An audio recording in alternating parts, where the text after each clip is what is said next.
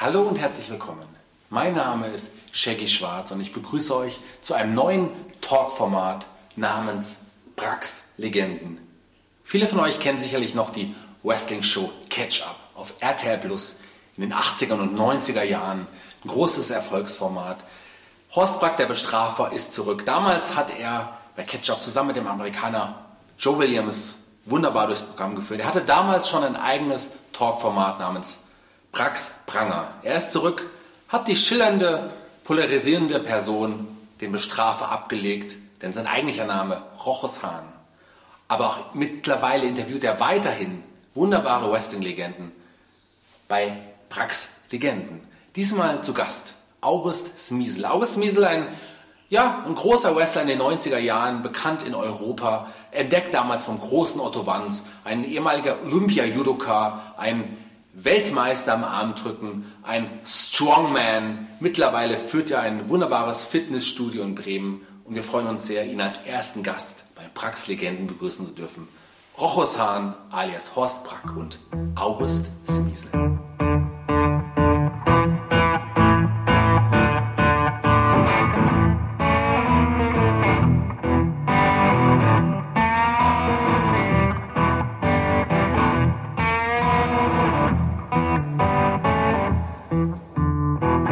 Da sind wir in Bremen bei der ersten richtigen Ausgabe von Brax Legenden. Ich begrüße den August Smiesel, der ist äh, eine Legende. Und ich bin ganz, ganz froh, dass er sich bereit erklärt hat, äh, sich mit mir hier zusammenzusetzen. Jetzt muss ich erklären für die vielen Leute, die Horst Brack erwarten, ja, es muss jetzt aufgedeckt werden, Horst Brack war ein Schwindel. Es gab ihn und seine Karriere nie wirklich. Ich weiß, es gibt viele Leute zu Hause, die jetzt völlig verdutzt auf ihre Hausbacktapeten gucken. Wir wollen dieses Kapitel abschließen und sein lassen, was es gewesen ist. Eine ganz, ganz hübsche Zeit damals, in der ich dich auch kennengelernt habe. Es ist jetzt lange her, dass wir uns das letzte Mal gesehen haben in München. In München, ja. Ja. Da durften wir uns sehen. Da ja. durften wir uns sehen. Vielen Dank. Ja. Vielen Dank, Herr Und- Rochus, dass du heute zu uns hier in schöne Bremen kommst. Ja. Das ist ein großer, großer Ritterschlag für uns. Und wie gesagt, aus der Szene bin ich schon ganz lang weg, aber von dir wieder zu hören, war eine große Freude. Drum schön, dass du da bist. Also, äh, mein Name ist Rochus Hahn, das alias Horst Brack. Ähm, ich will nur kurz dazu fügen, es gibt tatsächlich Horst Brack jetzt auch als Masters of the Universe Actionfigur seit gestern. Ich habe diese Figur tatsächlich bekommen. Ich bin jetzt ein Teil von Masters of the Universe. Jetzt damit genug zu dem. Ich will zum, ähm, ich will zum äh, August kommen. Wir haben uns kennengelernt 1993, das war nach der ähm, Ketchup-Zeit. Äh, Da habe ich dann auch noch mal eine Einladung gekriegt nach Hannover von Peter William. Und da war gerade deine Zeit begonnen als Wrestler. Da durfte ich als Publikumsliebling da den Kasper machen in Hannover. Und das war eine wunderbare Zeit. Wie, wie kamen Sie dazu, dass du ein Publikumsliebling warst? Haben Sie das sofort gewusst? Natürlich nicht. So als jugendlicher Liebhaber wäre ich schlecht zu buchen gewesen. Und deswegen hat mich Otto als wilden Verrückten aus den steirischen Bergen erst mal im ersten Jahr nach Bremen mitgebracht. Ja. Ist ja so ähnlich geblieben hier, aber nur privat.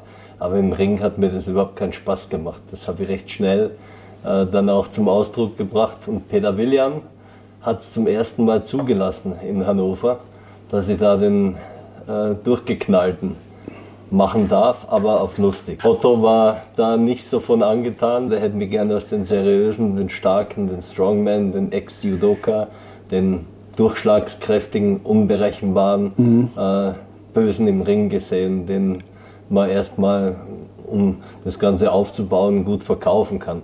Aber Peter William hat mich machen lassen. Du hast ein Gespür dafür gehabt, wie das im Ring funktioniert. Das hast du sofort geahnt. Äh, zu hoch braucht man das nicht hängen. Ich hatte nur fünf Tage Training damals von einem Mile Zrno seine, seinerzeit, Mile Zrno, Kroaten. ja. Auch ein ganz großer Sportler gewesen. Steve Riegel, die hat Otto Ja. dazu verdonnert, mich steifen Vogel da eine Woche durch den Ring zu schleifen. Und dann hatte ich mein Debüt am Heumarkt in Wien. Und äh, wie gesagt, das war halt durch den Judo- und Strongman-Background schon mal eine geile Geschichte. Ich hätte nie damit gerechnet. Für mich war das jetzt kein äh, Wunschberuf, den ich mir immer schon mal angekreuzt hatte. Mich hat es eigentlich auch nicht so richtig äh, mitgerissen. Steve Wright hat mir mal gesagt, ähm, das ist ja einer der wenigen, gegen den ich tatsächlich gekämpft habe, hat mir gesagt, wenn du in den Ring gehst, ist es wie eine Droge. Ja, für Steve Wright war es mit Sicherheit so. Äh, ich bin auf Drogen nie abgefahren. Also für mich war der Ring auch keine Droge. Das war eine geile Zeit. Aber so richtig vermissen tue ich nichts. Äh, weil alles hat seine Zeit im Leben. Für mich war immer klar, das werde ich nicht ewig machen. Das war eine coole Phase. Total tolle Begegnungen, aber die Reise ging immer wieder weiter. Ja. Also, ich weiß nicht, ich habe ja damals auch diesen Moment gehabt im Ring. Und da ich ja nun kein Fanliebling war, ähm, war es dann so, dass ich mich also ganz darauf konzentriert habe, die Leute aus dem Häuschen zu bringen. Ne? Also ich habe mich zum Beispiel an die Ringseite gelegt, habe mir eine besonders hübsche Frau ausgesucht und habe die so unverschämt angeguckt. Und die ist dann so dermaßen explodiert. Und wenn dann der ganze Saal geboot hat, dann wusste ich irgendwie, ah ja, der, der, der Gimmick funktioniert, die Figur funktioniert und sie können sich alle herrlich aufregen. Und das hat mir schon eine Genugtuung gegeben. Alles richtig gemacht. Es ist ja auch eine großartige Geschichte, die Psychologie spielen zu können. Ja. Aber äh, wie gesagt, ich, ich kam ja, ich kam ja als, äh, als Neuling im Prinzip in eine Profitruppe.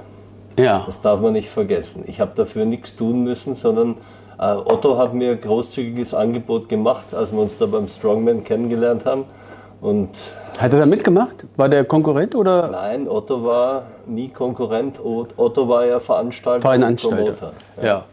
Und der hat den Strongman damals veranstaltet und ich war da von Anfang an mit dabei. Ja, aber guck mal, der kommt doch nicht auf die Idee, da sind ja 50, 60 sch- sch- stronge Männer, ja. Warum pickt er ausgerechnet dich? Ja, er hat schon ein gewisses, gewisses Potenzial gesehen, das ist keine Frage. Äh, Das, es, es war ja auch der Background Kampfsport, Judo, wie gesagt Strongman. Ich war ja auch da, wie gesagt, ganz vorne mit dabei durch meine physischen äh, ja, Attribute. Und dann sagte Otto am Abend zu mir, sagt er, du wirst Catcher. Und dann sage ich, Otto, sei mir nicht böse, sage ich, das, das kann ich nicht. Das ist ungefähr so gewesen wie heute, als ich dir vorgeschlagen habe, deine Biografie zu schreiben. Ja, ungefähr so. Das habe ich mich dann überrumpelt gefühlt. Jetzt kam aber ich noch Ja. und sagte, oh, das kann ich nicht, das kann ich von mir selber nicht. Sagt er, hör zu, das bezahle ich dir, das ist dein Leben und das mache ich aus dir. Ja. Sage ich, Montag komme ich. Das war mein Vorstellungsgespräch bei Otto, das nicht geplant war. Und ich bin am Montag nach, Wien gef- äh, nach Graz gefahren zu ihm ins Büro. Wir haben uns die Hand gegeben und jahrelang toll zusammengearbeitet. Fand ich richtig klasse. Also Otto ist eine positive Erinnerung für dich. Ja, absolut, ja. Weil ich habe mit ihm Berührung gehabt, aber jetzt nicht so wahnsinnig viel. Also ich, ich hatte mal Interviews, aber so ein richtiges Vertrauensverhältnis ist jetzt nicht rausgekommen, mit Peter William zum Beispiel. Das war aber auch die Nähe zu Peter William, weil äh, Otto und Peter Ja. waren so Feuer und Wasser. Also Ja. wenn, du, wenn dich Otto gut fand, was ich ja damals erleben durfte, Ja. Otto hat mich ja ins Geschäft gebracht, aber am Heumarkt in Wien waren ja beide die Zampanos und Veranstalter. Da musste mich ja Peter automatisch, das habe ich dann später kennengelernt, äh, scheiße finden. Dadurch, äh, also die konnten sich da nichts lassen, beide. Sie sind ja beide mittlerweile nicht mehr unter uns, aber das war schon sehr divers, was die da teilweise gespielt haben. Aber als er dann seinen Einfluss geltend machen konnte und konnte sagen, mach mal das so auf die lustige Art, in dem Moment hat sich das dann gedreht. Ja, dann war Peter natürlich äh, mein Fürsprecher für das Thema crazy, aber lustig.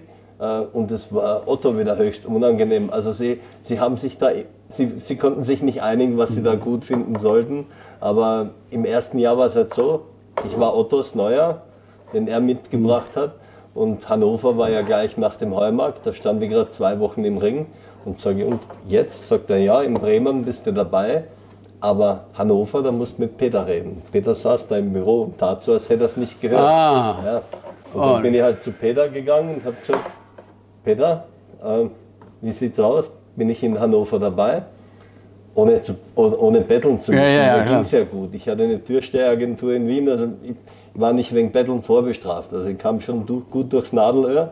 Aber es war natürlich geil, jetzt ging ein neues Kapitel auf. Und dann sage ich, Peter, bin ich dabei? Und er hat gesagt, ah, er muss da noch ein paar Telefonate führen und bla bla bla. Telefonate sind ganz wichtig. Ja, ja, ganz wichtig. Also er sagt mir Bescheid. Es zog sich so zwei, drei Tage und ich habe jedes Mal, bin ich höflich hin, wie sich's dann gehört, bin ich sage, Peter, Mhm. kannst du mir schon was sagen, bin ich dabei. Und am dritten Tag, als ich hinging, hat er wieder so ein bisschen gönnerhaft ausgeholt. Unser Peter saß er da im Büro und sage, Peter, brauchst du nichts sagen, ich habe gerade einen Urlaub gebucht. Ich fliege im September sowieso auf die Malediven. Also äh, mit Hannover hat sich für mich erledigt. Also ein drittes Mal habe ich nicht gefragt. Gell? Okay, alles klar. Du hast erzählt gerade, ähm, mich steifen äh, Gottlieb, ja, dass ich Wrestler, aber du bist doch mit einer Judo-Vergangenheit da reingegangen. Das heißt, so ganz Steif. steif. Ja, das ist jetzt Ring-Terminal. Ja. Also äh, steif heißt, äh, ich war im Ring natürlich als Profiringer äh, schwer zu gebrauchen, weil ich extrem stiff Ja. äh, mit den Leuten umgegangen bin. Ich war es natürlich gewohnt, dass man richtig zugreift, damit Ja. man es auch spürt. Und wenn du so ein Profiringer, der jahrelang oder Jahrzehnte da im Ring steht, dann ist ja der Griff vielleicht nicht mehr so hart, weil das Hat- sieht ja keiner den Unterschied. Ja. Hast du das auch irgendwann dir angewöhnt, dass du so ganz lasch die Hand gegeben hast? Nein, das habe ich nie hingekriegt. Also das ist ja so sowas gewesen, weil Mr. Genau. AB hat mir mal ganz lasch die Hand gegeben. Ich habe gedacht, Peter, der, das war jetzt wie so ein zerfließender. So Sagt er, ja, ja, das signalisiert dadurch, ich gehe gut mit dir um im Ring. Okay. Und das hat mir dann eingeleuchtet. Das Ne? hat mir keiner erzählt. Jetzt, war's. Jetzt erfährst du.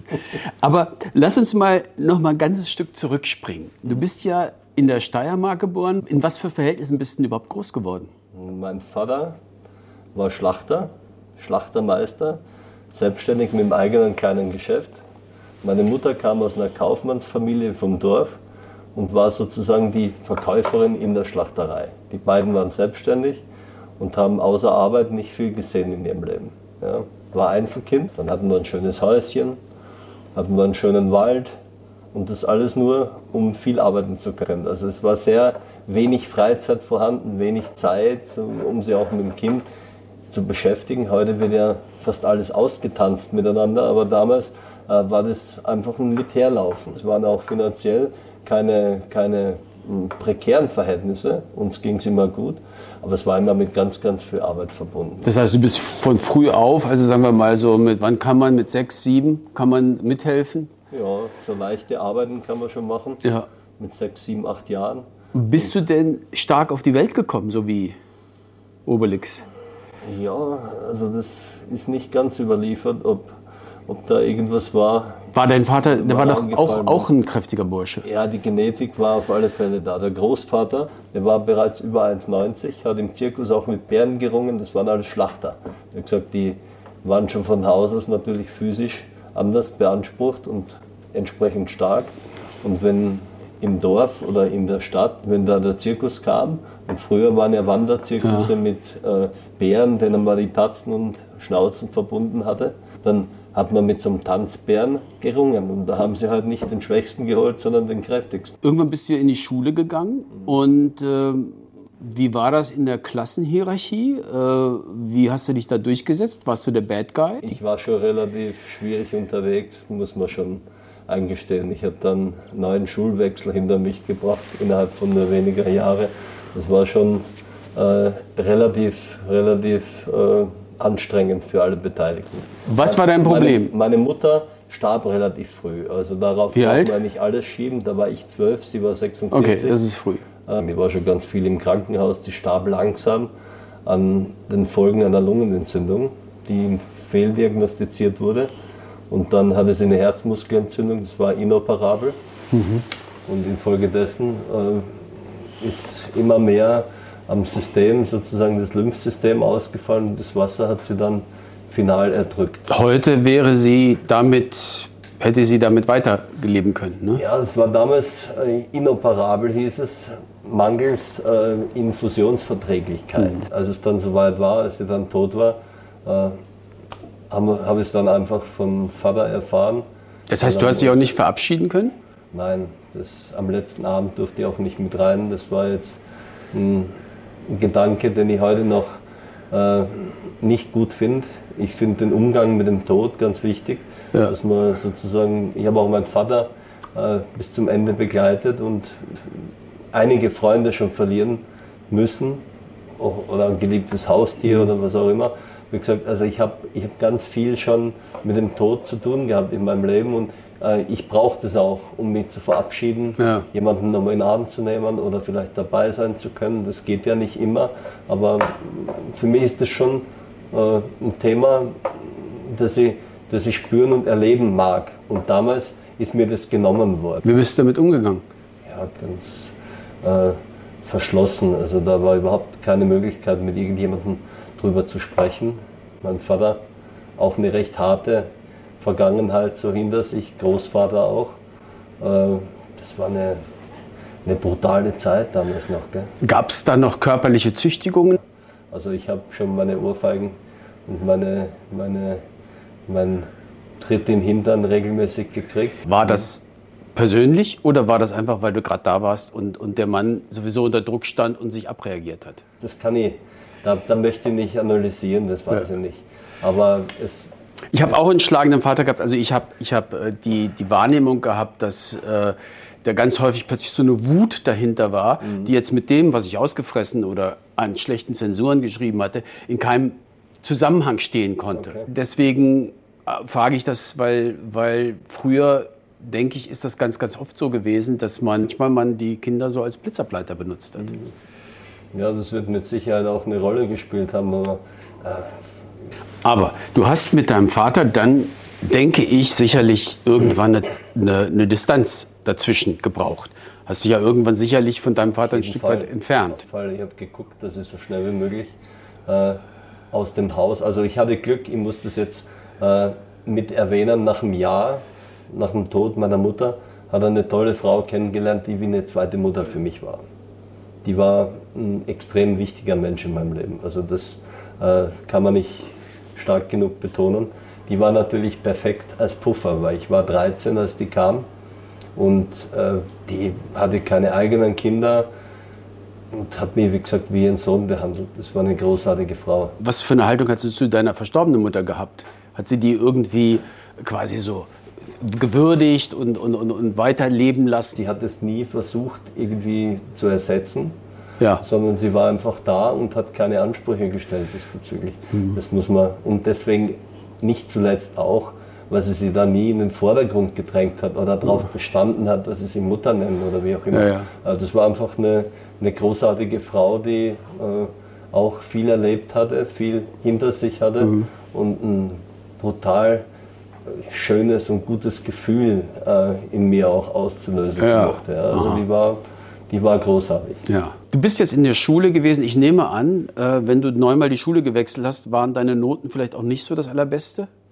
Ja, ich war eigentlich nicht der Dümmste im ganzen Haufen, aber ich hatte an Disziplinen schon mal gar nichts mitgebracht. Ich war echt ein schwieriger Vogel. Bist du sicher, dass du keine Disziplin hattest? Weil wenn ich all das, was du jetzt gemacht hast in deinem Leben so sehe, dann denke ich, also Disziplin ist eine deiner ganz großen Stärken. Ja, hat man das irgendwann mal äh, für sich erlernt oder für sich die Notwendigkeiten mal an irgendwelchen Dingen festgemacht oder gesagt, okay, ohne Sport war ja meine Rettung. Das, dazu kam es ja dann ein paar Jahre später durchs Judo, habe ich plötzlich gemerkt, Mensch, hier der Fleiß, der Schweiß und am Ende der Preis, so die Reihenfolge, äh, das ist so eins der ganz großen mhm. Credos. Das lernt man halt nicht äh, nur am Schulhof, sondern das muss man sich schon irgendwie erarbeiten. Und das Umfeld, das ich damals hatte, wie gesagt, mein Vater muss dann noch ein paar Jahre sozialversicherungspflichtig ins Stahlwerk arbeiten gehen. Mhm.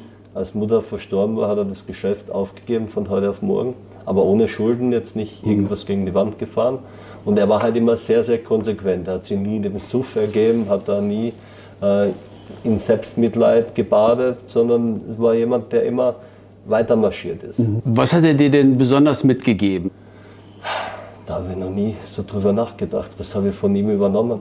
Ich kann da nur sagen, worauf ich stolz bin. So, ja. Dass er jemand war, der immer eine gewisse Haltung gezeigt hat auch, auch so in, der, in den Kriegsgeschichten, die ich von ihm kenne.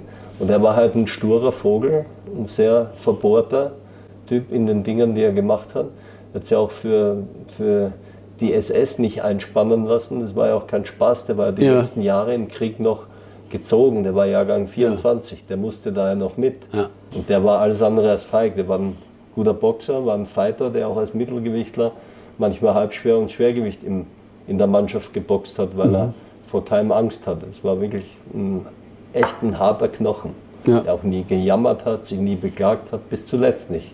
Bis zu seinem 88. Lebensjahr, als er da schon als Pflegefall da lag, hat manchmal das Gesicht verzogen oder wie auch immer, aber auf jede Frage, die man ihm gestellt hat, nee, wie geht's? Oh, oh passt schon. Mhm. Was ist denn der Moment gewesen, wo man, sagen wir mal, wieder zusammengefunden hat? Wenn du erstmal in die Fremde gehst und dein Leben lebst und irgendwann kommt ja vielleicht so ein Moment, wo dann ja, vielleicht so ein, so ein Wiedersehen stattfindet oder eine Wiedervereinigung. Manchmal erst, wenn die Enkel geboren sind, aber gab es da so Momente? Gesprochen ist darüber ja nie viel worden. Ne? Ja. Da war ja kein Mann großer Worte, aber du hast halt gespürt, auch die sportliche Zeit. Hat er natürlich äh, gefeiert, hätte sie aber eher die Zunge abgebissen. Äh, als, als zu sagen, ich bin sagen. stolz. Genau. Ja. Also das habe ich bis zuletzt nie wirklich gehört für ihn. Von ihm aber so ein, so ein äh, prima, hat er schon mal über die Lippen gebracht. Ja, das war, ja, das, schon, das war dann schon der Ritterschlag. Ja, das ja. war der Ritterschlag. Ja. Ich habe mit meinem Vater ganz genau solche ähm, Momente immer ersehnt, ja, wo die Anerkennung kommt. Und ich, ich, ich habe dann das Glück gehabt, dass es zwei oder dreimal tatsächlich stattgefunden hat, als ich überhaupt nicht damit gerechnet Schön. habe. Aber das ist tatsächlich so etwas, was wichtig ist. Komischerweise kommen wir nicht von den Alten weg. Nein. Und wenn man, da wie, kommen wir ja, her. ja, wenn man wie du, die, äh, sagen wir mal, bis zum Tode dabei war, ich habe das bei meinem Vater auch gemacht, mhm. ähm, dann ist es doch schon irgendwie tröstlich, dann am Ende, wenn der Kreis sich geschlossen hat und irgendwie alles an seinem Platz ist. Absolut. Ja. Vater und ich waren uns in vielen Dingen sehr ähnlich, aber äh, brutal stur und streng auch Taschengeld oder so, das, da gab es nichts. Ich musste arbeiten wie ein Berserker im Wald. Wir hatten, er hat Wald gekauft, nicht weil er das bewirtschaften musste, sondern weil Sonntag keine Arbeit hatte. Ja, manche Leute ertragen es auch nicht, da zu sitzen und einfach nur ja. da zu sein. Ja, ja. Sonntag, als mit vier, als ich vier war, vier, fünf war, da war das Haus ja fertig mit Garten, mhm. mit allem drum und dran. Und jetzt war Vater langweilig. Jetzt hat er einen Wald gekauft halbe Stunde weg mit dem Auto, ein Schnäppchen. Und hat es im Wald gekauft, so eine Wildnis. Und dann haben wir jeden Sonntag, äh, wenn es das Wetter zugelassen hat, im Wald gearbeitet. Da sind wir um 5 Uhr morgens, wenn die Vögel anfingen zu zwitschern, waren wir im Wald und los ging's. Und Was habt ihr gemacht? Bäume gefällt? Ja, aber nicht die großen dicken, sondern nur die, die verkrüppelten dazwischen. Und dann haben wir 15.000 Bäume gepflanzt im Laufe dieser, dieser Aufforstungsnummer. Was war das Ziel? Das weiß er bis heute nicht. Wenn, wenn man jetzt die Idee hätte, die werden irgendwann groß und wir verkaufen das Holz, dann ja, würde es mir einleuchten. Die Frage habe ich, als ich so 16, 17 war, äh, mal gestellt, weil man gedacht hat, wie viele schöne Autos stehen denn da rum. Was ist denn mit dem Waldstück passiert? Ja, das hat er irgendwann mal verkauft, als ich schon, da war ich schon in Deutschland. Also, also du hättest eine ganze Menge Zeit auch einfach im Heu liegen können und äh, schmökern. Also ich habe gern gelesen, auch in der Zeit schon. Meine Stiefmutter, wie gesagt, die zog ein mit so einer ganzen äh, Schrankwand voller Bücher. Ja. Und auch da hat sie mir das Leben gerettet, wenn man so mag, weil die hat Autoren mitgeschleppt. Äh, war für mich natürlich ein Traum. Da konnte ich mir jede Woche ein, zwei Bücher nehmen. Habe unheimlich gern gelesen. Es waren meine Reisen im Kopf damals. Es war brutal. Und ohne sie wäre das alles in der Form nicht möglich gewesen. Der Sport hat mir tatsächlich das Leben gerettet. Ja, in jeder Hinsicht.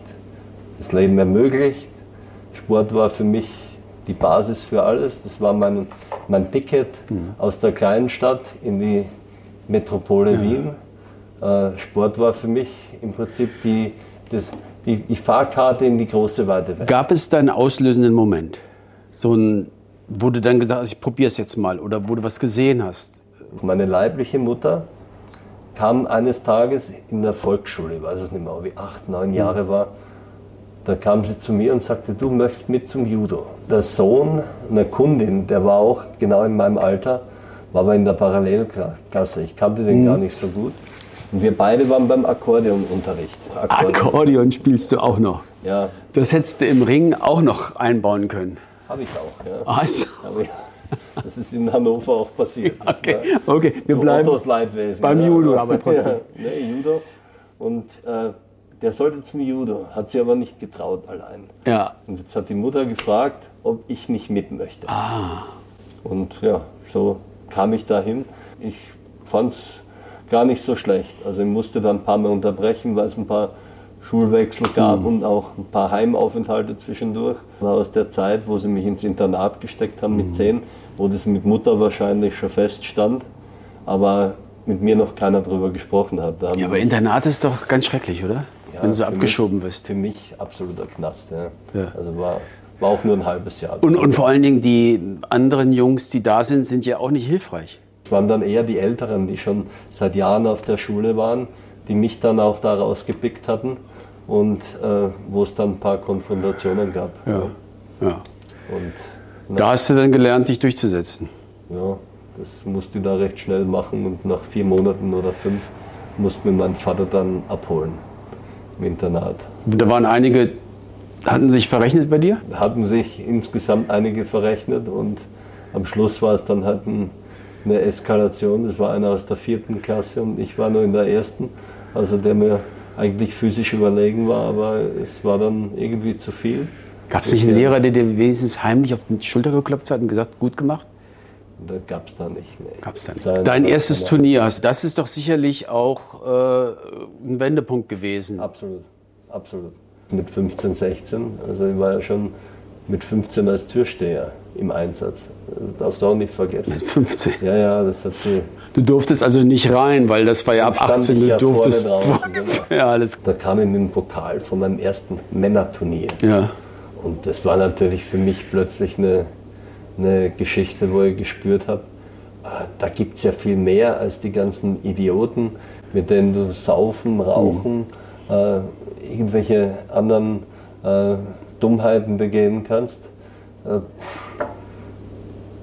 plötzlich habe, war in der Zeitung, gab es Schulterklopfen von irgendwelchen Leuten, die mich sonst gar nicht wahrgenommen haben. Und das war für mich ein echtes Erweckungserlebnis. Und dann haben wir gedacht, Mensch, über den Weg könnte ich es ja schaffen, Ja. die Welt zu sehen, unterwegs zu sein. Und das hat mich dann total äh, getrillt. Du hast tatsächlich es geschafft in die Nationalmannschaft Mhm. und äh, dann hast du dich verletzt und konntest nicht zu Olympia fahren. Für Olympia war noch keiner qualifiziert. Ja.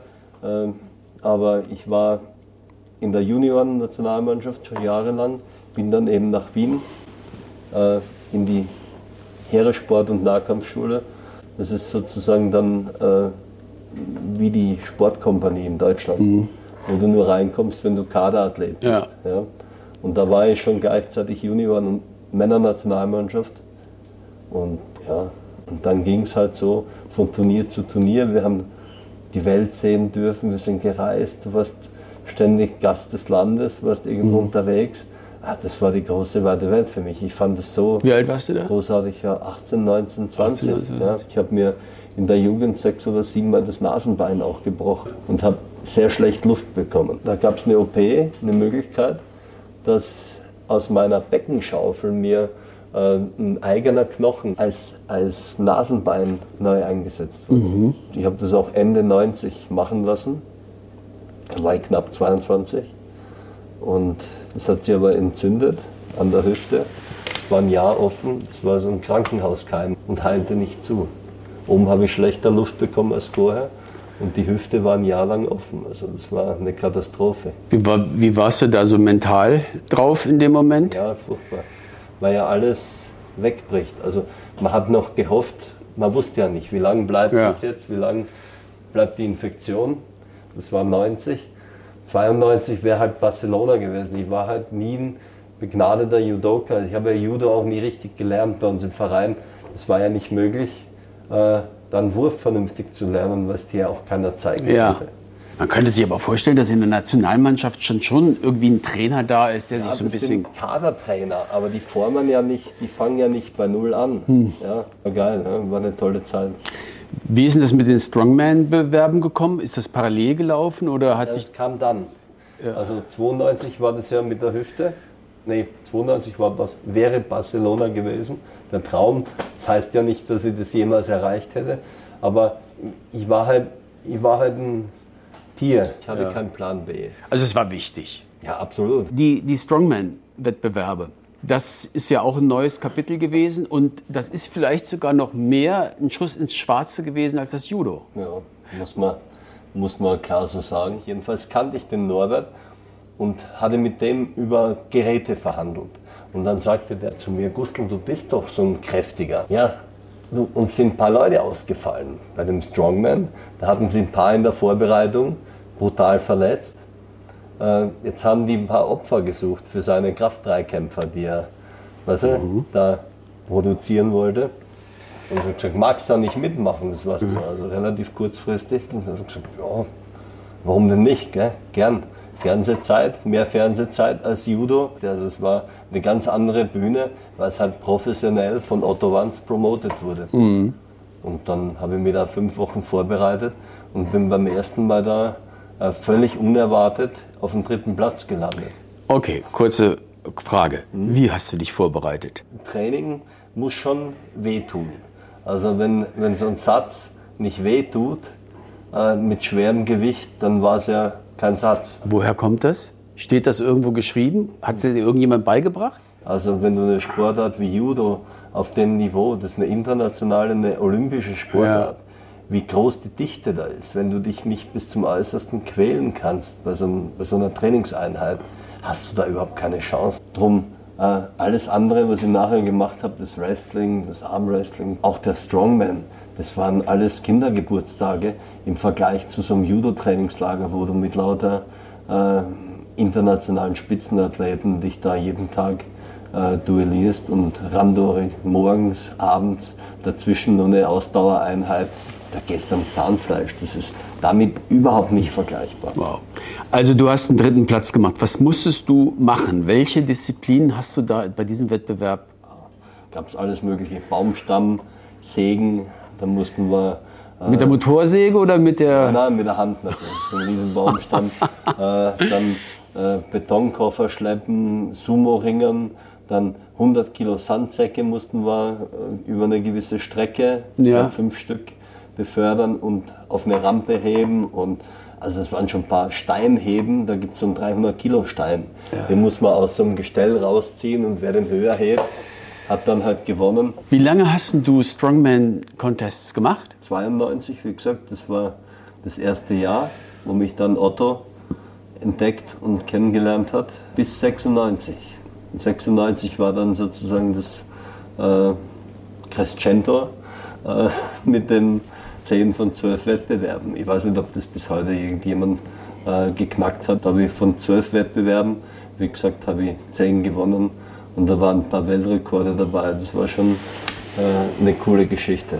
Und das war ja damals im DSF so, so rauf und runter gelaufen. Ja. Da lief das über 100 Mal im ersten Jahr. Da Ja. über 100 Mal. Da kannten mich Leute, da bist irgendwo in Paris aus dem Flieger gestiegen und Leute haben dich angequatscht oder äh, in Amerika, ESPN hat es auch mal in Lizenz gezeigt eine Zeit lang.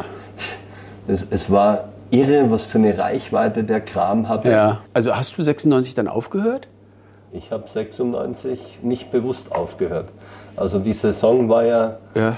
ist jetzt genau 25 Jahre her. Äh, Die Saison war ja atemberaubend, wenn man so möchte. Ja. Ich habe zuerst äh, in Japan bei Bankrace, bin ich im Mai da vor 16.000 Leuten aufgetreten mit dem Main Event damals mit Funaki. Dann habe ich ein paar Wochen später den Austrian Giant gewonnen, ich glaube drei Wochen danach mit dem Rekord. Ja. Habe dann bei Ottos Tour, wie gesagt, den Catch Cup in Graz gewinnen dürfen. Ja. Und am nächsten Abend äh, hatte ich ohne ganz viel Schlaf den WM-Kampf, wo du dann damals auch Gast in Graz warst mit dem Ludwig Borger. Ja. Das war auch ein Highlight natürlich. Dann war Wien, dann war Hannover, da war Bremen und ich hatte eine Einladung wieder nach Japan für Januar, und Februar und März. Und ich habe mir, ich glaube, zwei Tage vor Schluss oder drei Tage vor Schluss in Bremen hier das Seitenband gerissen im Knie. Und jetzt fiel Japan ins Wasser. Du beendest ja nicht irgendwas, wenn es gut läuft. Ja. Das muss ja immer irgendein Ja. Auslöser äh, dazwischen kommen, der dich mal wieder zum Nachdenken bringt. Und da war ich in der Verletzungspause, bin ich gerade 29 geworden. Und natürlich hatte man viele dieser Beispiele vor Augen aus dem Wrestling, die dann so mit 40, 45, 50 dann noch durch den Ring äh, geschleudert wurden, rumtinkelten. Die Gagen wurden immer schlechter, die Engagements immer weniger attraktiv. Also Ja. es geht ja nicht immer nur um Geld, aber dann noch anzufangen, sich eine Existenz aufzubauen, von der man auch nachhaltig äh, leben kann oder auch eine Familie ernähren kann, äh, das habe ich für mich damals nicht so ohne weiteres gesehen. Ich will nur kurz fr- fragen, UFC, hätte dich das interessiert? Absolut, ja. Ich habe den Kontakt damals schon äh, aufnehmen lassen über den Jimmy Suzuki, den Fotografen, der für die Japaner immer hier war. Also die, ich, ich will das jetzt nur erklären für die, die vielleicht es nicht wissen. Das ist äh, Ultimate Fight Championship. MMA, Mixed Martial Arts. Ja, oder äh, das ist aber dann Ober- relativ ernst. Das ist schon Gentleman Sport.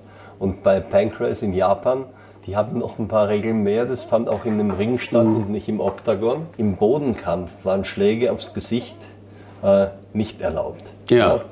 Im Stand durftest du aufs Gesicht auch nur mit dem Ballen, was ja auch reicht, wenn Ja. man es kriegt, schlagen. Also mit der Faust ins Gesicht war nicht erlaubt. Ja. Aber Kicks und Punches auf den Rest des Körpers. Und nachdem ich so ein großer, relativ aufsehenerregender äh, Typ war, die meisten MMA-Jungs, die hatten ja so um die 100 Kilo. Und das war schon die heiligen Hallen beim Judo, in deren Nationalsportart sitzen da 2.000, 3.000 Leute im Budokan. Frage ich dich nochmal.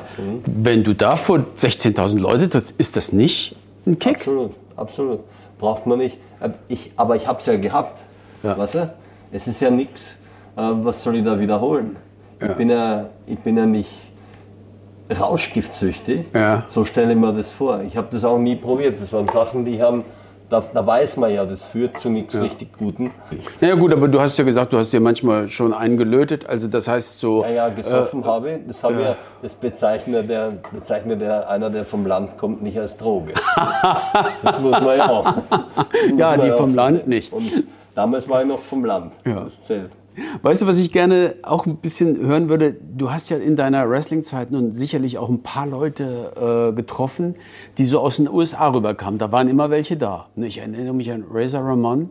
Äh, der war, als ich damals in den Ring getreten bin, wir tun immer so, als ob ich da eine lange Zeit gewesen wäre. Das stimmt natürlich nicht. Aber ähm, der war da gewesen. Als ich gekämpft habe, stand Razor Ramon im Hintergrund und äh, hat sich das angeguckt. Ähm, was hast denn du für Begegnungen gehabt? waren ein paar interessante Vögel dabei. Im ersten Jahr war es eigentlich der Road Warrior Hawk, Ja, der zum WM-Kampf mit Luke, mit Rambo damals hier war. ja. Das war ein geiler Typ, muss ich sagen. Also das war schon einer, wo man gesagt hat, ja, äh, lässig, der bringt auch richtig was mit. Also Otto Wanz war ja sowieso vom Charisma ein brutaler Vogel. Also wenn man ihn so im ersten Moment gesehen hätte, hätte man ihm eher Geld mitgegeben, wenn er jetzt nicht gewusst hätte, äh, was das für einer ist oder einen Platz angeboten. ja. Aber das war ja, der hatte ja eine Ausstrahlung, der hatte auch eine Rhetorik, toller Typ. Und von den Amis, wir hatten mit den da so richtig geflasht. Es waren ja viele da. Cactus Jack war ein extrem Oh. geiler Typ. Der war, da, äh, war der in Bremen? In, Ja, ja, in der war öfter da. Der Ja. hat ein paar so äh, Sondermatches geliefert, da, in Bremen, in Graz. Äh, das war ein toller Typ, der Mick Foley. Ja. Äh, und der war ja echt Fan. Der war ja Wrestling-Star und Fan gleichzeitig. ja, sowas soll es geben. Das war ja faszinierend. Ja. Ja. Ja, da gab es viele von. Also die, die wussten halt alles drüber. Äh, Ich habe privat, wie gesagt, ich habe als Türsteher gearbeitet, so Ja. oft ich konnte. Wenn wir in Wien gerestelt haben, bin ich vom Heumarkt direkt an die Tür ins B1 gefahren und habe da die ganze Nacht nur gestanden und habe doppelt verdient. Äh, also mir, mir so, ein, so, eine Veranstaltung am Abend im Fernsehen nur anzugucken, war für mich gar nicht drin ja. nicht möglich. Und das hat mich auch nicht sonderlich interessiert. Aber da waren, äh, Mick Foley war, wie gesagt, das war so ein, war so ein geiler. Aber wir hatten auch hier... Hast du mit ihm gekämpft? Nee, ich habe mit ihm nicht im Ring gestanden. Ich, das hat sie nicht ergeben. Aber es war so ein Special oder Sondermatch. Da war, wer, wer war noch da? Es ja. waren ja auch die deutschen äh, Kollegen oder sagen wir mal die, die, äh, die so deutsche Legenden waren. Wir, wir, wir, erinnern uns an den Klaus Kaurow, der jetzt letztes Jahr gestorben ist. Ähm, sehr, sehr zu äh, unserem Bedauern, denn ähm, ja. Klaus Kaurow war ja so eine äh, Erscheinung, äh, wo ich sagen muss, der hat sowohl im Ring als auch neben dem Ring eine sehr, sehr gute Figur gemacht. Ja, der war der Archetyp vom klassischen Catcher. Ja. ja also hab ich, ich habe den geliebt, den im Ring zu sehen. Und der war, bis die Kabinentür zuging, blieb der in seiner Rolle.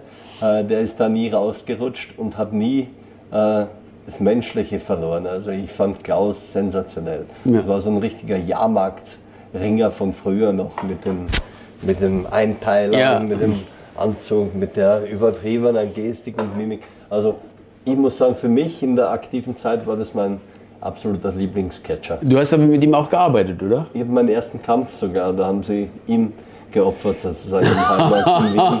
Dann musste der arme Klaus mit mir in den Ring steigen auch. Ja. Haben sie dich gewinnen lassen oder äh, war das sein Sieg? Auch wenn es nicht wichtig war, ja, aber ich durfte. Sie haben mich nicht gleich wieder begraben, um mich ja, ja, das heißt, äh, ja, ja, das wäre ja auch doof gewesen, ja. ja. Genau. Es gab sehr, sehr viele, die an die ich eine besondere Erinnerung habe, ist Steve Wright zum Beispiel, mhm. ähm, der ja ein ganz, ganz großer Techniker war und auch in, in Japan gerungen hatte und ähm, auch ein bisschen so mein Lehrmeister und Mentor, weil mhm. wir ja diese zwei Kämpfe da hatten, ähm, die wirklich äh, zu meinen ganz besonderen Erinnerungen gehören mhm. im Leben. Ähm, was ich aber auch eben so ganz bemerkenswert finde, ist, dass, äh, dass beim äh, Wrestling der Showfaktor ja ein ganz wesentlicher ist. Das Verkörpern von ähm, ja, so Identifikationsfiguren, will ich mal sagen, oder von, von Sympathieträgern, ähm, das ist nicht so einfach. Und äh, das hat bei dir total gut funktioniert. Ja, es hat auch unheimlich Spaß gemacht. Also äh, dann zu merken, wie man mit der Stimmung spielen kann. Ich habe ja, vor ein paar Wochen ist Jean-Paul Belmondo gestorben. Und der fällt mir immer ein, wenn es so um, äh, um Idole, Idole hatte ich nie, aber den habe ich immer bewundert, weil er lustig sein konnte, hart sein konnte und eine Präsenz hatte wie kaum jemand. Ja. Ja, wenn der reinkam, äh, waren alle anderen abgemeldet im Prinzip. Das war immer so eine, das, das hat mich von Kindheit an bewegt, wie, wie manche eine Präsenz haben, bei manchen ist es ja umgekehrt. Bei manchen hast du das Gefühl, wenn die den Raum betreten, sind zwei rausgegangen. Ja. Aber bei ihm war es ja tatsächlich, äh, der war lustig, nachdenklich, ernst äh, und wenn nötig hart, aber mit der entsprechenden Athletik. Das war, das war ein ganz toller Typ. Also da war ich echt traurig vor ein paar Wochen, als der mit 88 ja, ja. sei ihm gegönnt ja. äh, dann gehen durfte. Mhm. Und das hat mich so begeistert. Drum, ja. das sich selber so ernst nehmen, äh, konnte ich mir selber nicht verkaufen im Ring. Ja. Drum so mit der Lederjacke und Hardrock und äh, sich selber da als, als, als Killer verkaufen, das, das hätte ich mich übers Herz gebracht. Was ist, wenn jemand gekommen wäre, sind so viele in deinem Leben gekommen und haben gesagt, hier, guck mal, da ist eine Tür. Äh, was ist, wenn jemand gekommen wäre und hat gesagt, spiel mal mit bei meinem Film? Ja, möchte jeder mal John Wayne sein als Kind oder fand ich schon geil. Aber ja, du weißt ja, in Amerika ist es jetzt wirklich so, dass es ein großer Fundus ist, mhm. das Wrestling-Geschäft. Daraus sind sehr, sehr viele richtige Megastars hervorgegangen. Ja. Ne? Also Und die, wenn man das jetzt so sieht, die WWF oder WWE, ja. der Vince McMahon, der macht das natürlich auch brillant. Also jetzt mit einem gewissen Abstand im Hintergrund, GBL zum Beispiel, oder wie gesagt Kane, der mhm. als Glenn Jacobs mit mir da immer in die Häschenstraße in Bremen zum Training fuhr. Äh, ich weiß noch, Jacobs war ja Jakobs Café da mhm. vorne dran stand. Und dann sagt er immer, Mensch, was ist denn das? Sag ich, ja, hier, Kaffee. Ja, das ist ja mein Name. Sag ich, ja, dann nimmst du ein Paket mit nach Hause nach Amerika. Cool. Das ist deswegen nicht seine Firma, aber ja, es waren schon ein paar Leute dabei und die hat man ja mal äh, begleitet Ja. im Sport. Das waren ja ganz tolle Leute. Also wir reden von Kane und Der GBL war ja zwei Jahre mit uns komplett auf der Tour. Und hier hieß er Texas Hawk. Genau. Texas Hawk. In Anlehnung an Razor Ramon, Ja. Texas Scott. Ja, ja. Haben sie Texas, Texas Hawk Scott hieß der, ja, genau. Genau, ja. ja. Ja, ja. Und das war ein extrem charismatischer und kluger Kerl, der, der John.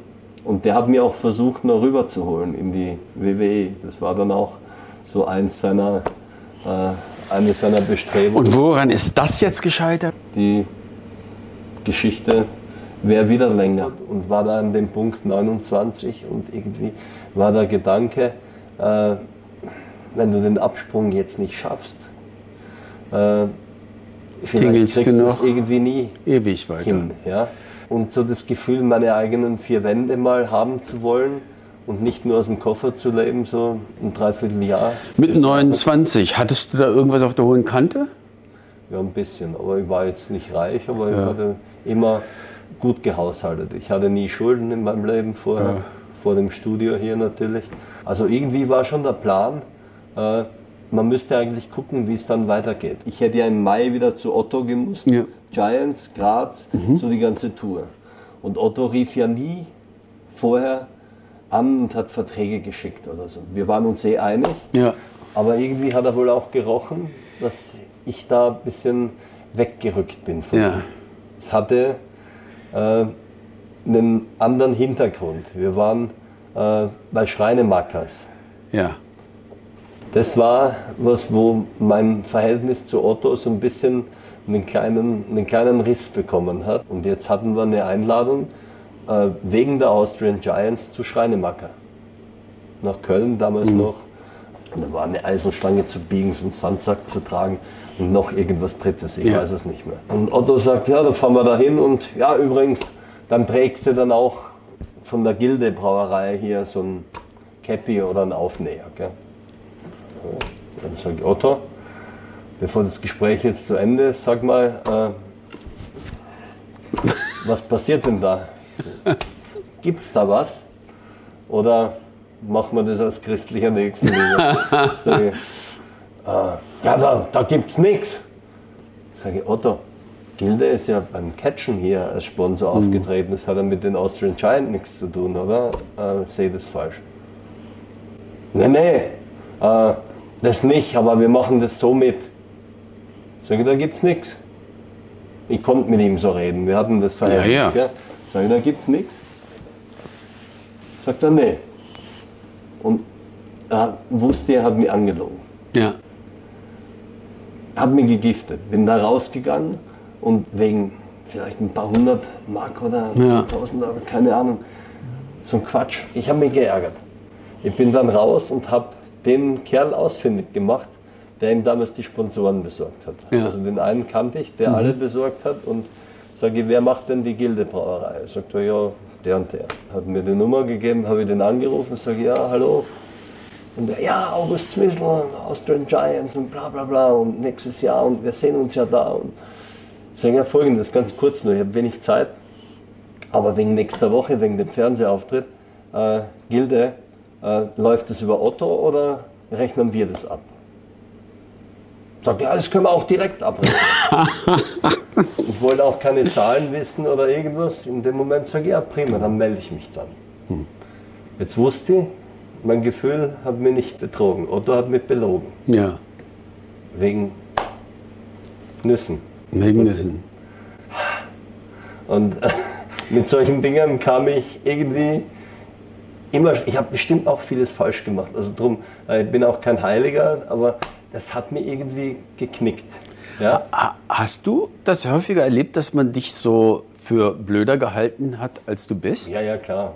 Also das passiert einem schon, aber das ist eigentlich das Schlimmste, was man seinem Gegenüber an den Kopf werfen kann, dass man ihn für dümmer hält. Ja, sagen wir es mal auf Deutsch, das war ein kleiner Verrat. Ja, so hoch möchte ich es jetzt nicht hängen, aber nennen es ein kleiner Verrat, nennen wir es, wie wir es wollen. Aber ich war enttäuscht. Ist in der Folge dann, sagen wir mal, dieser Riss größer geworden, auch zum Wrestling? Ja, die Folge gab es ja. Das war ja im Dezember. Ja.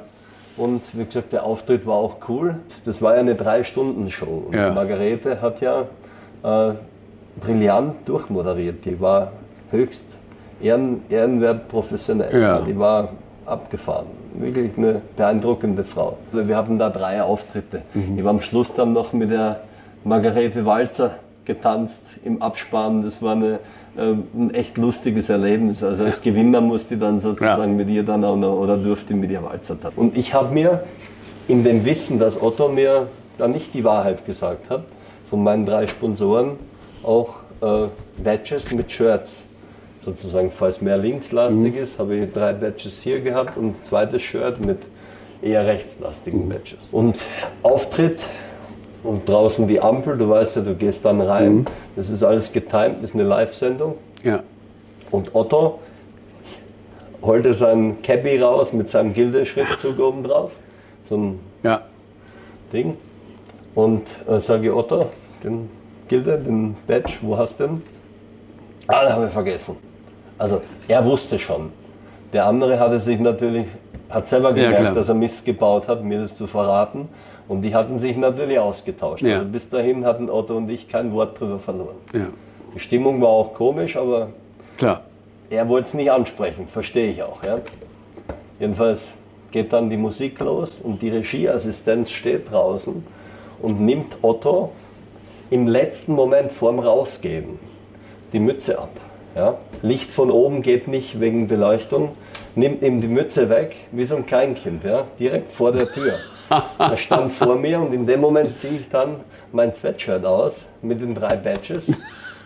Ungefragt natürlich, Ja. aber wie gesagt, den Schuh musste er sich selber anziehen. Er hat gezuckt, aber wir haben kein Wort jemals darüber verloren, über die ganze Geschichte. Aber beide wussten wir natürlich, dass da was zerbrochen war. Ja. Also mir war das klar. Ich war traurig. Ja. Und Jahre später auf dem Begräbnis von Gauss Kaurows Frau saß ich mit Otto zum ersten Mal dann wieder und mit seinem Sohn in Garbsen im Hotel beim Frühstück. Aber war dann trotzdem irgendwie dann die Sache beigelegt, dadurch, dass wir darüber geredet habt? Ja, das weiß ich nicht. Er war natürlich getroffen, äh, dass ich da einfach nicht wiederkam. Für mich war das so eine Geschichte, die man einfach nicht macht oder die ich von ihm nicht erwartet hätte. Wenn du von Leuten, äh, denen du nicht nahe stehst oder mit denen du nicht viel zu tun hast, äh, einen Verrat erfährst, äh, dann ist es so. Aber, aber da habe ich, hab ich zu viel rein interpretiert, ich Ja, weiß es nicht. Aber ich glaube, er mochte mich auch. Wir hatten ein gutes Verhältnis. Ich wäre nicht da, wo ich heute bin. Ich hätte auch Bremen nie kennengelernt wahrscheinlich und mein Glück hier gefunden, äh, wenn Otto nicht gewesen wäre. Also das halte ich ihm schon sehr äh, zugute. Der Sprung von 1996, 97 zu heute, zur Gegenwart. Hier, wir sind hier in einem äh, Gymnastiktempel, in, in einer Oase der körperlichen Ertüchtigung. Das hast du dir alles aufgebaut. Und das Ende für das Wrestling-Geschäft ähm, war aber auf der anderen Seite der Startschuss dafür, dass du dir eine Existenz aufgebaut hast, die dich auch dann noch trägt, wenn du nicht mehr äh, vor laufenden Kameras Tausende begeistern kannst. Das war immer schon die Suche und der Wunsch. Ein Fitnessstudio soll es eigentlich nicht sein, aus meiner Sicht. Sondern? Ich fand es, na, ich hatte keinen Plan. Wie gesagt, Plan Naja gut, wenn es geschwommen ich wäre schon. Ja, das war auch so ein eher schwachsinniger Plan, den wir uns da mal vorgenommen hatten in der Verzweiflung. Äh, mein Kumpel und ich, Peter aus Wien, ist mein bester Freund seit der Militärzeit. Wir hatten da so ein paar verrückte Ideen. Wir haben damals gesagt, wir machen jetzt ein schwimmendes Fitnessstudio. Gott sei Dank hat uns die Behörde da äh, kurz vor, drei Wochen vorher wieder den Stecker rausgezogen und wir konnten das alles nur ohne ganz große Verluste wieder beenden und begraben. Das wäre ein fürchterliches Desaster geworden. Also als du angefangen hast mit dem Fitnessstudio, ähm, da warst du jetzt ja nun kein ganz junger Bursche mehr. Und ist es da nicht so, dass man da so hochkonzentriert rangehen muss, weil man weiß, wenn das schief geht, kriegt man vielleicht keine zweite Chance, so was Wirkliches auf die Beine zu stellen? Aber so ein Risiko, da tat ich mir schon sehr, sehr schwer. Also ich hatte äh, extrem gutes Netzwerk an guten Freunden, muss ich sagen, äh, ohne die ich mir das auch nie getraut hätte. Also der eine Dieter ist leider 2000 tödlich verunglückt. Toni der mich brutal couragiert, der lebt halt in der Schweiz, ist aber auch noch gut drauf. Also es waren schon Freunde, die, die, mir, die an mich geglaubt haben, die haben gesagt, mach doch ein Fitnessstudio. Die haben gesagt, ich mache doch kein Fitnessstudio. Hier gibt es 50 Stück in Bremen mhm. und äh, da soll ich noch eins dazu machen. Das ist doch alles Quatsch. Und je länger wir uns mit dem Thema dann beschäftigt haben, äh, irgendwie greifbar, wurde das greifbarer und realer. Und dann habe ich mal so ein Studio angeboten bekommen hier in Bremen. Äh, dann habe ich mir die Zahlen mal angeguckt und gesehen, okay, Betriebswirt bist ja keiner, aber das könnte ja klappen. Dann kam Dieter eben mit der Immobilie und hat gesagt, kauft das hier, das gibt es jetzt noch für einen relativ schmalen Taler. Äh, das können wir hier kaufen, umbauen. Ich baue dir das um, du zeigst mir, was du für Flächen brauchst und äh, ich helfe dir. Mhm. Und das waren halt, war halt Unterstützung, die kriegst du, wenn du Glück hast, einmal im Leben. Ja. Weißt du, solche Lebensmenschen, die an, da, die an einen glauben und sagen, mach doch. Sagt er, Fitnessstudio. Was hast du für eine Ahnung vom Fitnessstudio? Dieter, du warst ja noch nie in einem. Sagt er, ja, ich habe die doch mal abgeholt vom Training. also, die wussten schon mehr als ich selber über mich. Mhm. Und haben gesagt, du musst das machen, das ist dein Ding. Und dann bin ich losmarschiert. Da haben wir uns ja zum letzten Mal gesehen. Ja. Im Winter 99. Auf der Messe, wo genau. du Fitnessgeräte getestet hast. Genau. Ja, ich erinnere mich noch sehr gut. Und jetzt sagen wir mal ganz offen, du hast da dein Haus gebaut, deinen Baum gepflanzt, du hast auch eine Familie. Ähm, ist die Familie Bäume gepflanzt waren ja 15.000. Ja, also das ist sehr früh gewesen, also auch ja. das abgehakt. Du hast jetzt eine Familie und ähm, wie war das? Hast du das geplant? Wolltest du Familie haben oder ist es einfach passiert? Absolut, also Familie wollte ich haben, aber nicht, nicht zu früh. Ich hatte die Liste eben abzuarbeiten und äh, gefühlt habe ich immer gesagt, ja gern, Vater werden, aber nicht zu früh. So 40 könnte ich mir gut vorstellen. Das war so insgeheim. Es gab also einen Moment, wo du dir gesagt hast, jetzt Feuer frei? das war ja auch mein Baby hier, wenn man so möchte. Ich habe hier 260 Tonnen Bauschutt eigenhändig, auch mit einem anderen Freund, der mir geholfen hat, abends noch nach Feierabend. Aber ich habe hier Unmengen an, an Baumaterialien rausgeschleppt, wieder reingeschleppt. Es war irre. Sag mal, merkst, merkst du, dass da so eine Parallele ist zu deinem Vater? der auch nicht still sitzen konnte und einfach in die Luft gucken? Ja, klar merke ich das. Ja. Das hat mich ja auch dahin gebracht, wo ich bin. Ja. Ja? Das ist ja auch kein Ergebnis äh, nur meiner Arbeit, sondern da steckt ja mein Vater auch mit drin. Bist du eigentlich zufrieden mit dir? Das ist jetzt wieder eine Frage. Zufrieden mit mir? Also Zufriedenheit ist immer so ein, so ein, äh, so ein schwerer Begriff für mich. Also ich weiß, dass vieles ganz viel schlechter hätte laufen können im Leben. Dessen bin ich mir schon bewusst. Und ich weiß auch, dass nicht alles nur Glück war, dass man sie da sozusagen angedient hat, aber zufrieden, ja. Wenn du dir eine Note geben würdest? Nee, doch, nein, nein gebe ich nicht, ich gebe keine Noten. Man braucht nicht tief stapeln. Doch, ja. bin zufrieden. Es ist ja immer ein fragiles Gebilde und ohne Gesundheit ist ja die ganze Geschichte nichts wert. Mhm. Ja. Also, aber ich bin Vater von zwei ganz tollen Kindern, eine tolle Frau. Äh, ich habe einen sensationell schönen Fitnessclub auch, weißt du?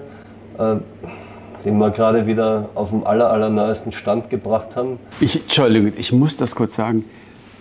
Man kann hier auf dem Ergometer sitzen, radeln und dabei Netflix gucken. Ich meine, Leute, wenn es das zu meiner Zeit gegeben hätte, würde ich jetzt mit ihm äh, Armdrücken machen. Und ich hätte keine schlechten Chancen. Aber gut, deine Tochter ist 14. Ja, 12 ist 12, 12 ist die. Sieht aus wie 14. Ja. Äh, ist tough, äh, durchtrainiert. Der Sohn ist ein bisschen jünger. Was gibst du denen mit? Ich hoffe, so ein paar Werte. Ob es jetzt alles von meinem Vater sein muss, weiß ich nicht. Aber ich habe ja ein bisschen gesehen, wie du mit deinem Sohn umgehst. Äh, ich habe auch bemerkt, dass du so versuchst, auch an manchen Stellen so eine gewisse Stringenz und äh, Konsequenz äh, walten zu lassen. So wie ich auch. Ähm, man kommt da hin und wieder an seine Grenzen. Mhm. Aber ähm, bist du so jemand, der dann, sagen wir mal, auch mal, die, Hand rutscht dir nicht aus, oder? Also das ähm, hoffe ich, dass mir das in meinem ganzen Leben nicht passiert. Gut, aber wenn Schwächere die Hand erhält. Also als ich meine Kinder klein waren, weil mein Vater es gemacht, habe ich gemerkt, in mir ist es auch. Ich kann auch. Ich Nein, das hatte ich, den, den Moment hatte ich noch nicht. Manchmal weiß man tatsächlich nicht weiter, wenn dann eine gewisse Sturheit, die ich von mir selber natürlich absolut nie erlebt habe, aber wenn man die plötzlich an seinen eigenen Kindern erlebt, das äh, bringt einen dann manchmal schon zum Brodeln. ja. Und, äh, aber der Gedanke ist, ist bisher in mir noch nie hochgekommen. Also so ein Kribbeln in den Händen, dass ich da jetzt. Äh, man soll nie nie sagen. Ich weiß nicht, wie, äh, an welche Grenzen einen äh, die Kinder irgendwann mal bringen. Und es gibt ja die wildesten Geschichten aus irgendwelchen äh, anderen Biografien, aber ich war nie jemand, der von einer Auseinandersetzung großartig zurückgeschreckt ist. Ja, also du Kind bist schon aus dem. Gröbsten raus. Also da, wenn die Kinder schon äh, so lange da- dabei sind, dann bist du schon ein Veteran. Bin ich schon. Ja. Ja, wenn du das sagst, dann. Also meine Tochter ist 17. Ich, äh, ich bin durch schwere Orkane gegangen, aber ich habe keinen einzigen Tag gehabt, in den ich nicht genossen hätte. Ja, war für mich auch das Größte in meinem Leben. Also Stabilisiert das nicht ein, sehr, Ja, dass, man, absolut. äh, dass, man, dass man nicht irgendwie so Also, abknickt? Du, du hast ja so einen, einen großen Teil meiner Geschichte so ein bisschen äh, intensiver mitgekriegt als andere. Das war alles toll, die Reise war sensationell. Also mit dem Sport solche Mhm. Sachen erleben zu dürfen, da, mit dem Armwrestling dann nochmal mit Mitte 30, Ende 30 nochmal Doppelweltmeister werden, solche Geschichten, das kannst du nicht kaufen. Das hast du für immer. Und eine Bestätigung brauche ich nicht mehr von irgendjemandem. Die muss mir keiner mehr geben. Aber die Geburt damals meiner Tochter, das war ja, da, da, da, da hätte ich da gleich auf die Schnelle zehn Sachen aufzählen können, die noch vor allem anderen, weit vor allem anderen kamen, die nur mit ihr zu tun hatten, Ja. als ich Vater werden durfte, als das, als das mein Kind war und ich die am Arm hatte und die gegackert hat, als ich die beim Schwimmern in die Luft geschmissen habe und wieder aufgefangen habe und mit ihr, also das, das Gefühl äh, toppt alles, was man sich nur in den kühnsten Träumen vorstellen kann. Ich bin schon ein sentimentaler Vogel und in solchen Momenten äh, mal innehalten und zu denken, Mensch, das war jetzt wieder so ein äh, schönster Moment im Leben. Ach, Das hatte ich damals ganz oft und das habe ich jetzt nach wie vor. Es ist ein schönes Schlusswort. Und jetzt holst du was zu trinken und dann können wir äh, vielleicht noch eine kleine Zugabe gestalten. Oder? Ich hätte noch Also. ein paar Rumflaschen. Prost. Rochus. Ja, ja, jetzt bin ich im Bild. Ja. War eine Freude. Ja. Ja, Spaß gemacht. da, danke. Schön auf die nächsten nicht 22 Jahre. Ja. Kann Rum wirklich so gut schmecken? Habe ich nicht zu viel versprochen. Danish Navy. Das trinkt ein zweifacher Weltmeister. Und Hausmeister. Nein, nein, nein, nein. Das hat immer äh, René Lazates gesagt. Ne? Wenn du kein Weltmeister wirst, Hausmeister kannst du immer noch werden. Habe ich gemacht. Hast du eigentlich mit René mal äh, gekämpft? Nee, ich habe den auch nicht wirklich äh, getroffen. Er war zwar in derselben Veranstaltung, aber ich bin nie wirklich mit dem zusammengetroffen. Und ich habe einmal so ein Benefiz-Thema noch mal mitgemacht im Zelt in Hannover. Da habe ich mit Cannonball Grizzly irgend so ein Cage-Match noch gemacht. Es war auch einer der Profis, mit denen man richtig toll arbeiten konnte. Echter Könner im Ring auch und ein super Athlet gewesen, trotz der Fülle.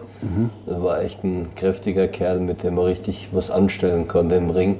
Er mit mir, ich mit ihm, das war schon, das war schon äh, aller Ehren wert. Also der konnte ja einen Dropkick springen mit seinen 180 Kilo auf Kopfhöhe. Das war Ja. wirklich ein äh, großartiger Athlet, muss man sagen. Ja. Hat auch einen Rückwärtssalto vom zweiten Seil mal gemacht mit seinem Gewicht. Das muss erst mal einer hinkriegen. Stone Cold hast du auch getroffen? Den habe ich mal einen Abend in Hamburg im Radisson, als die WWE damals oder WWF damals noch anrief. Ich war ja schon raus aus dem Geschäft für anderthalb Jahre. Ich hatte schon eine Anfrage mal, äh, das war 96 von den Amis über GBL, der mich damals ja mit reinbringen wollte. Ich habe ja niemanden aus Europa, das war ja immer Mangelware. Und Das war das Telefonat Anfang des Jahres 98. Und da war ich im Prinzip 14 Monate komplett aus dem Geschäft raus, habe nichts trainiert, nichts gemacht. Und dann kam die Frage, ob ich noch Interesse hätte. Äh, woran denn? Ich sag, ja, so ein Tryout. Ich sage, Freunde, ich, habe keinen Ring mehr gesehen, ich gehe nicht ins Fitnessstudio, das kann ich nicht. Und dann, ja, sie wollen nur sehen, ob ich mich noch bewege im Ring und mit mir sprechen. Das habe ich dann gesagt, ja klar, gern, dann komme ich. Bin ich dann nach Hamburg, die haben mir die Tourdaten zugeschickt. Und jetzt komme ich in die Umkleide und dann sehe ich da, wie gesagt, der den Kane macht, der Glenn Jacobs, Cactus Jack, da war Owen Hart damals noch. Und es waren die, die ganze erste Reihe war sozusagen auf der Tour. Da war der junge Dwayne Johnson, der war auch schon dabei und so. Es war eine, Dwayne Johnson war, der war hier. Der, der war gerade schon dabei. Die hatten ein Tag-Match. Irgendwo habe ich noch, äh, habe ich noch die, die Kampfkarte von dem Tag. Ja. Und dann quatschen wir so, sage ich, ja, wir sollten jetzt, bevor die Leute mal reinkommen, sollten wir jetzt lieber rausgehen, gell? Und dann sagen die, ja, nee, jetzt nicht. Und haben mir das Ding in die Hand gedrückt und da war ich als Vierter sozusagen auf der Karte. Ein Warm-up hast du gemacht? Ja, ich habe mir draußen ein paar Liegestütze gemacht. Aber äh, das, das war's. Und dann haben die mich da raus in den Ring geschickt mit Bradshaw und der hat mir, mit ihm hatte ich ja schon ein paar Mal gearbeitet, aber es war natürlich, ich habe mich nicht wohlgefühlt. Es war nicht das, äh, was ich hätte bringen wollen. Deswegen, wenn du es dann nicht bist und nicht selber daran glaubst, dass du das noch machen kannst. Hat das Publikum das auch so gesehen? Das weiß ich gar nicht mehr. Also das war so surreal, weil ich eigentlich überhaupt nicht damit gerechnet habe, dass ich da jetzt wieder in so einer Veranstaltung stehe, nach einer 14-monatigen Pause, ohne, ohne Ringpraxis. Und es wurde dann auch nichts. Und dann saß ich noch im Radisson mit GBL, wie gesagt, zu dem ich heute noch freundschaftlich Ja. äh, gut verbunden bin. Äh, und der Undertaker war dann noch dabei und Austin. Da saßen wir dann noch an so einem Tisch im Radisson bis morgens und haben einige Biere getrunken, bis endlich der Flieger von den Jungs weiterging in die nächste Tourstadt. Also es war ein schöner Abend. So die zwei Texaner, GBL und Austin, die haben also über Country-Musik. Also war ein beeindruckender Abend, weil der, der Austin ist schon ein Charakter für sich, muss man sagen. Also das ist schon jemand, dem, äh, dem würde ich auch zugucken wollen. Aber die Unterarme und so, der war sehr athletisch. Die meisten äh, hätte ich ja in der Tasche gehabt, so aus, aus der ganzen äh, Riege physisch, rein physisch. Aber das war jetzt jemand, wo, wo man gesehen hat, das ist jetzt nicht nur Show, sondern der könnte auch wirklich was. Und, und, und der Mark, der Undertaker, äh, ist es eher so ein Schweiger? Nein, viel sagt er nicht. Also der, ist, das jetzt, das Gimmick war ja perfekt im Prinzip, was die mit dem gemacht haben jetzt im Nachhinein. Äh, den habe ich auch nicht wirklich dadurch kennengelernt. Wie gesagt, der Ja. saß da daneben, der war jetzt nicht unfreundlich, aber äh, das war einfach ein Abend. Ich habe hauptsächlich Erinnerungen mit GBL und er hat mich so versucht, so ein bisschen mit denen zu verknüpfen. Netterweise, weil er mich gern in seiner Gruppierung drüben gehabt hätte, glaube ich. Ich habe auch Menschen erlebt äh, oder Fans im Laufe der Zeit. Die waren ja alles andere als schlicht, haben sie aber von dem Thema infizieren und anstecken lassen. Und haben's, sind das Thema mitgegangen. Für mich war das halt, ich kam vom Judo, äh, ich dachte, wir sind Samurais. Und dann stehen wir da, wie gesagt, und machen Theater und dann hältst du die Hand hin und der andere fällt um. Das, das war, ich möchte jetzt nicht sagen unter meiner Würde, aber ich fand das schon ein bisschen zu klamaukhaft. Was ist heutzutage? Ne? Ähm, werden ja die, diese äh, Storylines bei der WWE von richtigen Autoren geschrieben. Deshalb, wenn du heute so eine, so eine Sendung anguckst, ne, die Wendungen sind viel überraschender und wirklich klasse, wie, wie Undertaker gegen äh, äh, ähm, AJ Styles. Du hast es wahrscheinlich gesehen, so eine, eine gigantische Friedhofsgeschichte, ein Drama, ja. Also, wo, wo die gegeneinander kämpfen sollen und so mit Bulldozer-Einsatz und irgendwie wird so ein Haus niedergewalzt und plötzlich stehen da so zehn Ninjas, ja. Und der Undertaker muss die zehn Ninjas auch noch besiegen. Und am Ende begräbt er AJ Styles und es hängt noch so die Hand aus dem Erdboden. Also jeder Zehnjährige hätte gejubelt. nee, nee die, die Faszination, wie gesagt, hat mich ja nie so richtig gepackt.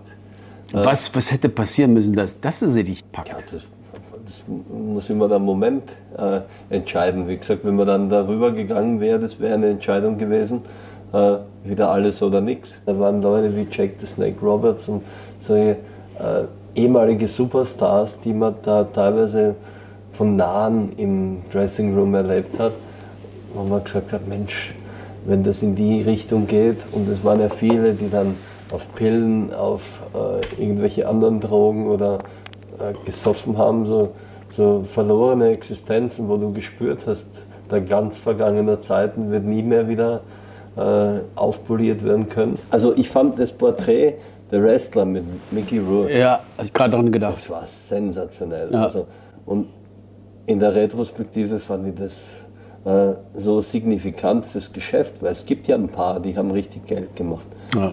Dwayne Johnson oder so, wenn du den siehst, den sah ich ja damals in der Umkleide. Und als ich dem beim Aufwärmen dazu geguckt habe, der hat alles. Einen geilen Body, der kann quatschen, äh, der bewegt sich wie ein Gott. Äh, Weltklasse. Also, wenn das nichts wird, dann nie. Ja. Und das war ja auch so. Jetzt nicht, weil ich es prophezeit habe, sondern weil der einfach so war. Und das hast ja, das troff, troff ja aus jeder Pore bei dem, Ja. äh, wofür, der, wofür der gemacht ist. Also war ein sensationeller Typ. Wrestling habe ich ja kennengelernt in Hannover, als ich noch Kämpfe gesehen habe von Axel Dieter. Kaurow war dabei, äh, Kiyomigawa, Roy St. Clair. Ist der ältere Bruder von Mhm. Ja, ja, von äh, Tony. Toni, hast du da auch ein äh, sehr, sehr gutes Feld. Ja, kommt gut klar mit dem. Ja. Ja. Den respektiert man auch. Weißt du, die meisten haben so, so abgebrochene Biografien auch, wo dann ja wirklich nichts nachkam. Die sie immer auf das, auf das bisschen äh, Fame verlassen haben und gehofft haben, dass es halt irgendwie weitergeht. Oh, das habe ich auch und das hat nicht geklappt. Also als Drehbuchautor ist auch so, du denkst, du hast einen Hit geschrieben, okay, jetzt geht's weiter nach oben, aber es muss nicht weiter nach oben. Eine Garantie gibt es ja nie, Uh. außer du bist Berufspolitiker. Gell? Kannst du es nicht auch bestätigen, dass, du, dass, dass ähm, wenn einem was Schlechtes passiert im Leben, dass es immer auch eine helle Seite hat? Ja, nichts ist nur schlecht, das ist definitiv so. Aber die Philosophie ist ja hilfreich, weil wenn dir irgendwie so eine Sache passiert, die richtig scheiße ist und du denkst, äh, jetzt ist alles aus, dann kann das ja auch eine neue Tür öffnen. Nicht kann, es ist so. Ja, bitte, mit Gas. Schmeckt dir das? Geil, gell? Ja, Das ist leider Gottes zu gut. na, das ist genau richtig. Ich hole mir noch ein bisschen Wasser. ja, ja, genau. genau. auch? So, ich ziehe jetzt das Oberteil aus. Kurze. Hast du auch nie eine Kirchengeschichte gehabt, so dass du in die Kirche gehen musstest? Ja, doch. Also wir sind, meine Mutter war sehr religiös, aber äh, Vater war Atheist von Haus aus, also als Schlachter. Hast ja sowieso einen sehr äh, direkten Bezug zur Endlichkeit und äh, der war immer Aber Kinder wollen eigentlich gerne an Gott glauben. Also für mich war er, war er erledigt, als meine Mutter gestorben ist. Ja. Weißt du? Der Glaube an jemanden, der meine Mutter da äh, gehen lässt, die keinem was getan hat, die jeder mochte. Das Wort hatte, die war wirklich eine Se- eine Seele vom Menschen. Wie kriegst du denn das hin, dass dein Leben noch positiv gestaltet ist, wenn du nicht eine eigene Philosophie hast? Ich glaube ich glaub an, an meine Freunde, an meine Familie. Ich glaube äh, an positive Energie, an die glaube ich schon. Wenn ich mit meinem Umfeld vernünftig umgehe und mir Gedanken mache, was das für den anderen bedeutet, welche Entscheidungen ich treffe, zum Beispiel, dass ich dich jetzt besoffen mache mit noch einem Glas rum, dann, ja, wenn ich damit, damit, damit leben kann und du auch, dann haben wir doch beide gewonnen, oder? Ähm, ich bin mir noch nicht ganz sicher, wer hier gewonnen hat, aber in jedem Fall kann ich sagen, ich versuche gerade August Zmiesel unter den Tisch zu trinken. Und zwar mit Rum.